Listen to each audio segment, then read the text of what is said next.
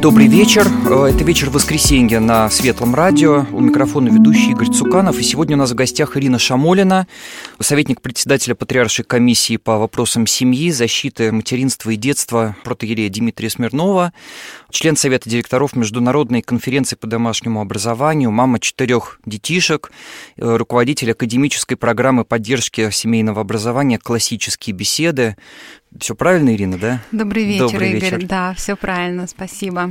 И, э, как обычно, мы э, в воскресенье вечером говорим на тему христианин и общество, э, наше христианское свидетельство вот в том обществе, которое нас окружает. Ну и вот первое, наверное, о чем с чего бы хотелось начать разговор.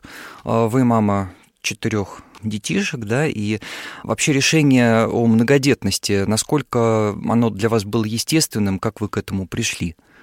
Ну, для меня э, желание быть многодетной, оно как-то естественным образом формировалось по мере воцерковления.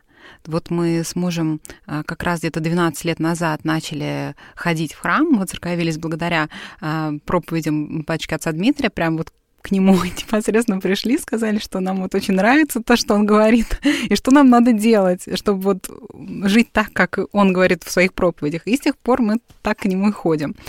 И, конечно, когда я, мы приходили в церковь, я, для меня многодетность была, ну, чем-то таким э, очень необычным. Я вот помню, что я только после школы пер, впервые встретила живьем семью, в которой было трое детей. И для меня был такой шок, что ну как, ну положено всем иметь одного или двух детей. Я просто никогда не встречала семей, в которых больше детей. И как никогда не задумывалась, а почему двое? Ну ребенок он же воспринимает так, э, как естественно. То, что, что он то, видит. Чем, да, что он видит, он и думает, что это вот она и есть жизнь, вот такая она должна быть. Поэтому вот эта встреча с семьей, где есть трое детей, она мне очень запомнилась. И а, я тогда начала размышлять, а как вот вообще вот люди, они а, решаются иметь трое детей, как это происходит.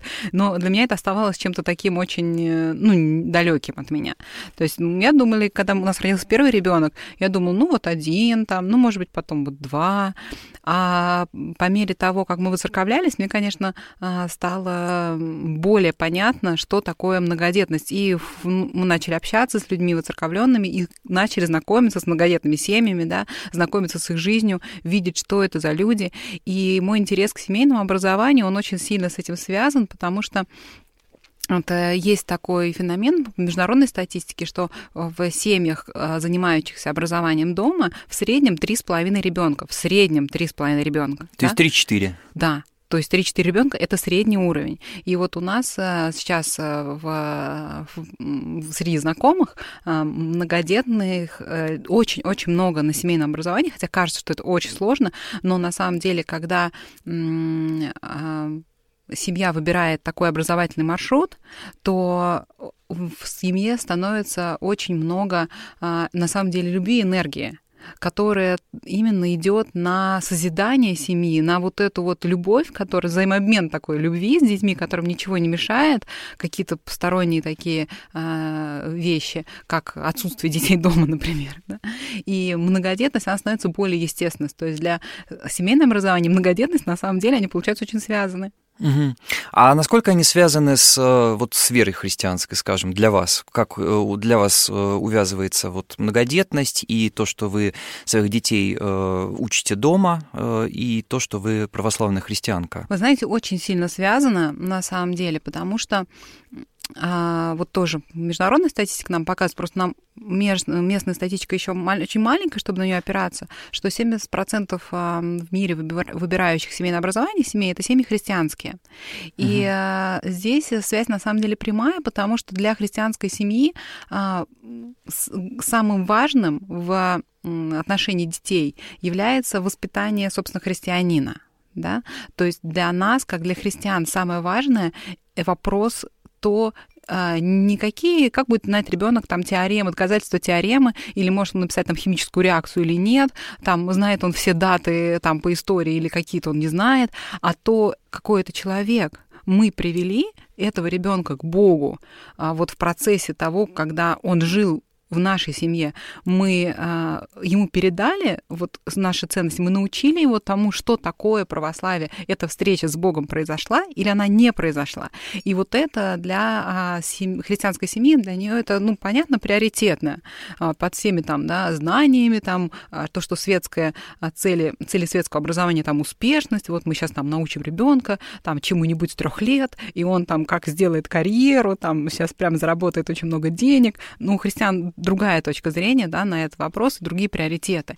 И поэтому семейное образование очень способствует, облегчает, так скажем, очень сильно задачу воспитания христианина, потому что а, когда ребенок находится в школе, да, то он просто, ну, физически родитель очень мало с ним контактирует, да, он приходит там, условно говоря, после школы там в 5 вечера, а еще потом часто идет кружки, музыкальные школы и так далее, и в итоге, ну, вот на такое общение родителя с ребенком, что там остается? Ну, пара часов вечером, угу. и это еще пару часов, в которых а, нужно решить очень много вопросов, в том числе там, что там с уроками. Что То с есть уроками. это чисто функциональное общение получается? Да, получается вот такое функциональное общение, и э, очень э, затруднительно на самом деле а, а, заниматься целенаправленно, да, воспитанием, то есть вот, вот например, да, какими-то христианских качеств, когда, ну, у ребенка просто нет, во-первых, а во-вторых, на него огромное влияние оказывают э, люди, которых мы даже не знаем. Мы просто там одноклассники, детский коллектив, там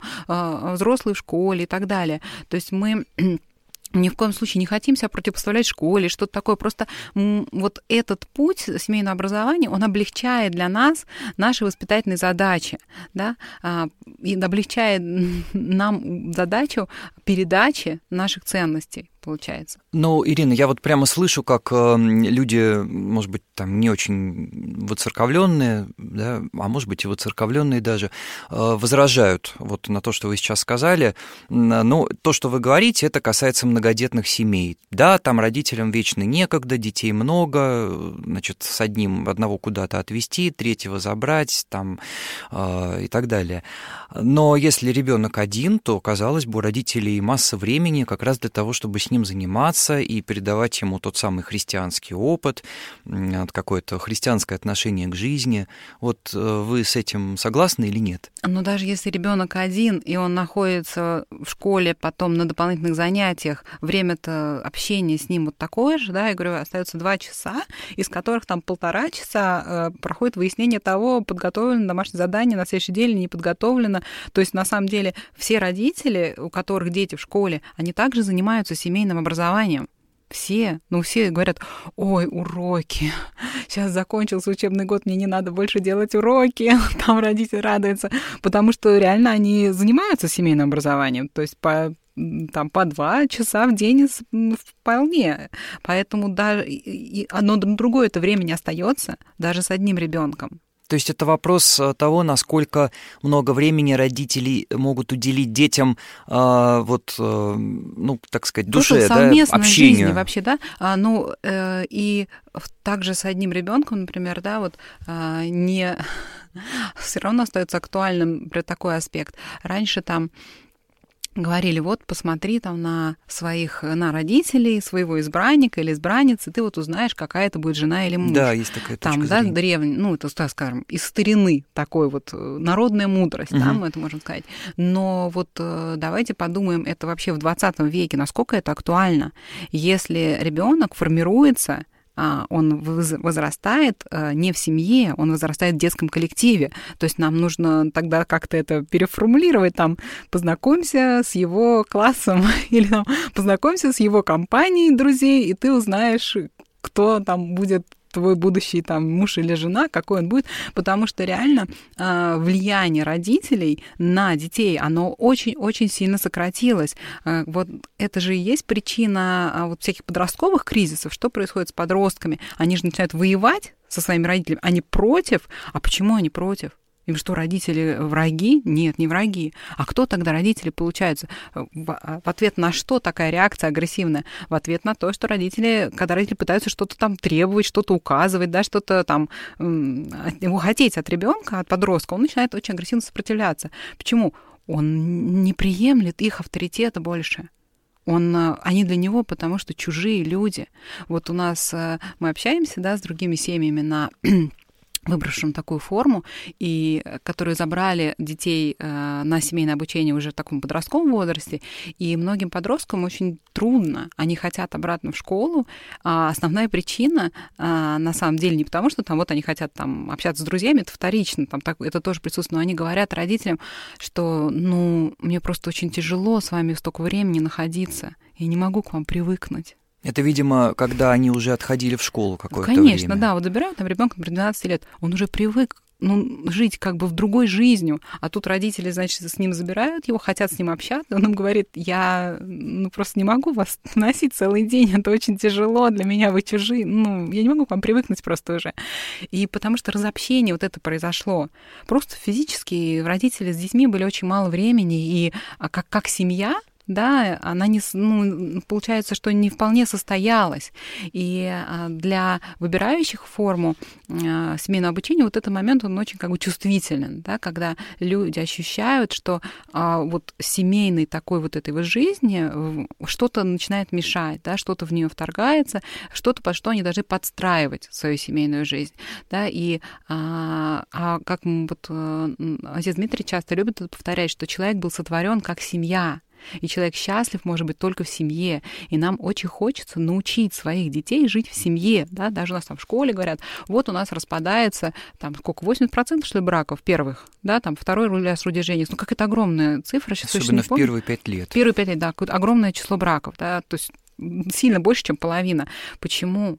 Потому что человек просто он жить в семье не умеет. Он, а когда он этому научился, он жил-то не в семье, он жил в коллективе, и мы ребенка в жизнь выпускаем, да, не знаю еще, как вообще в семье жить, как терпеть там людей каких-то круглосуточно, да, а, там даже а, им просто он к этому не приспособлен совершенно, поэтому распадаются браки. Даже вот говорят о том же, давайте введем в школе предмет семьеведения, то есть мы будем детей из семьи они из семьи забирать и рассказывать и там в школе, их учить, что такое семья. Ну, как учить семье, да.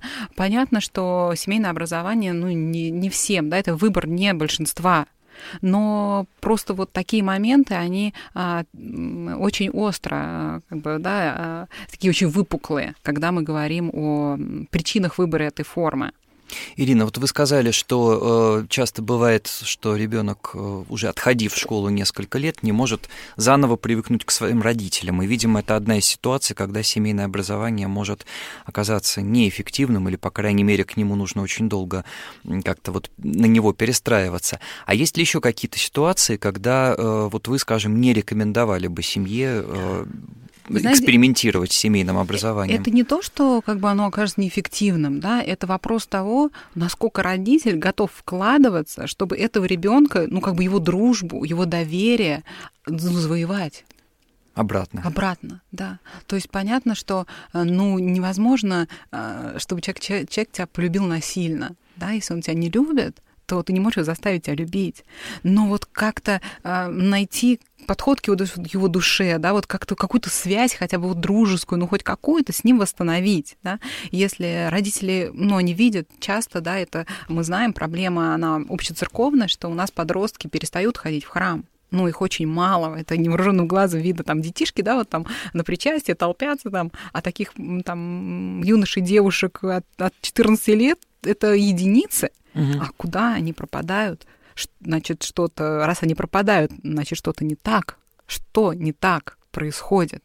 да, с нашими семьями, что не так в воспитании происходит, что мы не перед, они не могут да, а, воспринять нашу любовь да, к церкви, наше христианство, они вот многие потом возвращаются, уже там собрав грабли по дороге там в 20 с чем-то лет. Конечно, вот то, что они ходили там в храм, когда были маленькие, это как-то вот у них всплывает в память, они знают, ну, куда им вернуться. Но э, это же ужасная трагедия, ну, на самом деле, что мы теряем, да, детей, и не возвращаются-то не все. Вечер воскресенья на радио «Вера». Это вечер воскресенья на радио «Вера». Э, у нас в гостях, напомню, Ирина Шамолина, э, советник э, протеерея Дмитрия Смирнова, председателя Патриаршей комиссии по вопросам семьи, защиты материнства и детства, член Совета директоров Международной конференции по домашнему образованию, руководитель академической программы поддержки семейного образования «Классические беседы» и мама четырех детей. Ирина, вот существуют такие две точки зрения по большому счету на воспитание детей, а, ну, христианского воспитания. А, первая точка зрения, что детей надо закрыть дома и ограничить максимально от телевидения, от э, там, гаджетов, вот их как-то так э, воспитывать до тех пор, пока в них не сложится христианский такой стержень. Потом уже они будут готовы выйти в мир. Это одна точка зрения. И другая точка зрения, что ну, нужно самим жить вот э, христианами, как бы так не лукавя, а, чтобы дети видели отношения христианские, подлинные в семье, и, а дальше уже предоставить детей Богу. То есть они могут э, жить, в общем, в мире, да, но они вот получат некий такой иммунитет, глядя просто на своих родителей. И вот правильно ли я понимаю, что а, семейное образование это больше первый вариант, когда мы детей все-таки держим больше дома, а, их воспитываем сами, не очень-то доверяем внешним людям их воспитания, а, в надежде на то, что дети со временем вот станут христианами, и тогда они смогут уже сами управляться с теми там, ну, искушениями, которые им мир готовит. Или не совсем так? Знаете, я бы сказала, что семейное образование, оно подразумевает управляемый контакт ребенка с внешним миром, управляемый контакт, да. То есть вот то взаимодействие со внешним миром, которое ребенок имеет в школе, оно же очень специфическое, потому что ребенок живет в детском коллективе, которого, вот как отец Дмитрий говорит, ну, в естественных условиях его не существует, ну, просто нету Э, это искусственное образование, его нету, как бы детских коллективов сами по себе, они не существуют. Имеется есть, в виду, что 30 человек одного возраста, ну, да, да не собираются собрали, в естественных... Ну, а где, как? Это, ну, угу. просто этого нет, да, то есть человек, он рождается и живет в разновозрастной среде всегда, это, вот это нормально, это, это, это есть естественное просто как бы строение социума, что человек постоянно пребывает среди людей разного возраста, разного социального положения, да, разной профессии, разных так далее. А вот такая вот а, и, а, унифи, унификация, да, то есть 30 детей там одинакового возраста и получается одинакового социального статуса, да, как бы как людей, их собрали в одном месте, вот это вот такой коллектив, он живет. Но это очень просто искусственно созданное образование. Поэтому а, и, и ребенок же огражден от внешнего мира, он внутри школы находится, да, а ребенок, который живет э, в семье на семейном обучении, он вместе со своей семьей взаимодействует со внешним миром. Вот вы говорили, что ребенок там будет смотреть, например, родителей, например, христианского отношения, и как бы будет делать так же. А, собственный пример великая сила, но просто когда ребенок его будет видеть, если он не видит родителей, вот он его когда впитает, не очень понятно, он видит обычно наоборот не христианское поведение, да, со стороны своих одноклассников, да, и со стороны а, там педсостава тоже очень часто. Мы говорим, что у нас в обществе там 4% воцерковленных людей. Это значит 95% в школе а, детей и взрослых, с которыми имеет а, дело ребенок, это не церковные люди, которые ведут себя как бы так, как считают нужным, да, не, не, не ориентируясь там обязательно на христианство. Конечно, могут быть там и прекрасные люди и так далее, но мы просто, да, если мы статически говорим. А когда ребенок находится находится в семье, то он живет жизнью семьи в социуме. То есть мы делаем контакт э, ребенка с социумом, управляемый нами, мы наших детей вовлекаем в наше взаимодействие да, с другими людьми, с социальными институтами. Мы же не оставляем, запираем детей дома, там, я пойду там э, в, МФЦ, мои документы, да? ты сиди, тебе этого видеть нельзя. Ну, не, ну, так же не происходит, ну, как бы это, на самом деле, когда много детей, это просто нереально. Ты все равно идешь тут везде со своими детьми, и они просто просто видят реально твой христианский пример взаимодействия. Вот ты пришел на почту. Сейчас это такое, пожалуй, единственное учреждение, где можно в полной мере вот ощутить вот что такое как бы э, стрессовая ситуация в общественном пространстве гарантированно. И ребенок смотрит, как ты себя ведешь вот этой очереди, где люди раздражены, да, где вот эта бедная замученная там тетушка, она тоже на всех там начинает покрикивать там, что там вы там не то делаете. Вот. И вот дети, где учатся христианству, они видят, и это жизнь жизнь семьи, она постоянно. Приходит какой-то там ремонтник к вам домой, да. А, ведь когда ребенок, он все время это видит, да, живет семья, дети что-то дом ломают, приходят другие люди чинить, у них свои какие-то взгляды. Как вы с ними взаимодействуете? Вы с любовью относитесь, не с любовью к этим людям, доброжелательно, высокомерно и так далее. Вот где дети видят пример христианства, да, и Внешний мир это так же, как пользование интернетом. Да, мы детей ну, не бросаем вот в это, как просто в открытое море, там сам разберись. Да, мы учим их, как этим пользоваться так, чтобы не навредить себе, да, и, и ведем их как бы за руку достаточно долго, показывая там сюда ходи, сюда не ходи, там и так далее, да, как, как информацию отбирать и так далее. Очень аккуратно, мы их очень постепенно, да, выводим вот в это вот, э, в это, в это информационное поле огромное, где там просто можно погибнуть в нем. Uh-huh. И э, со, с жизнью социальной точно так же. Мы просто ведем детей, обучаем их. То есть вот эти вот, это же очень частое такое э, сомнение, которое высказывается, да, когда речь идет о семейном образовании, что вот а у вас дети не будут социализироваться. То есть это и есть ответ как раз, да, на вот да, это вот. Просто так обычно, я понимаю опасение. этот вопрос, да, у людей, которые не знакомы близко, да, не знают ни одну семью, которая это делает, да, чтобы они посмотрели, сказали, ваши дети не социализованы, вот они там дикари и так далее. Но когда, а, да, если вы придете посмотрите эти семьи, просто познакомитесь с ними, увидите, как бы насколько дети на самом деле а, на семейном обучении, они а, себя комфортнее чувствуют а, среди взрослых в незнакомой обстановке, они могут подойти, что-то спросить там, то есть они гораздо привыч, более привычны к социальным взаимодействиям, чем дети, которые изолированы в школе и имеют опыт только вот очень специфический, узкий такой социализации, вот именно в школьном коллективе. Угу. Ну, там есть еще много разных сомнений, да, которые высказываются, и одно из них заключается в том, что ну, родители не могут быть специалистами во всех науках, да, что там папа может быть математиком, угу. мама может хорошо знать там язык.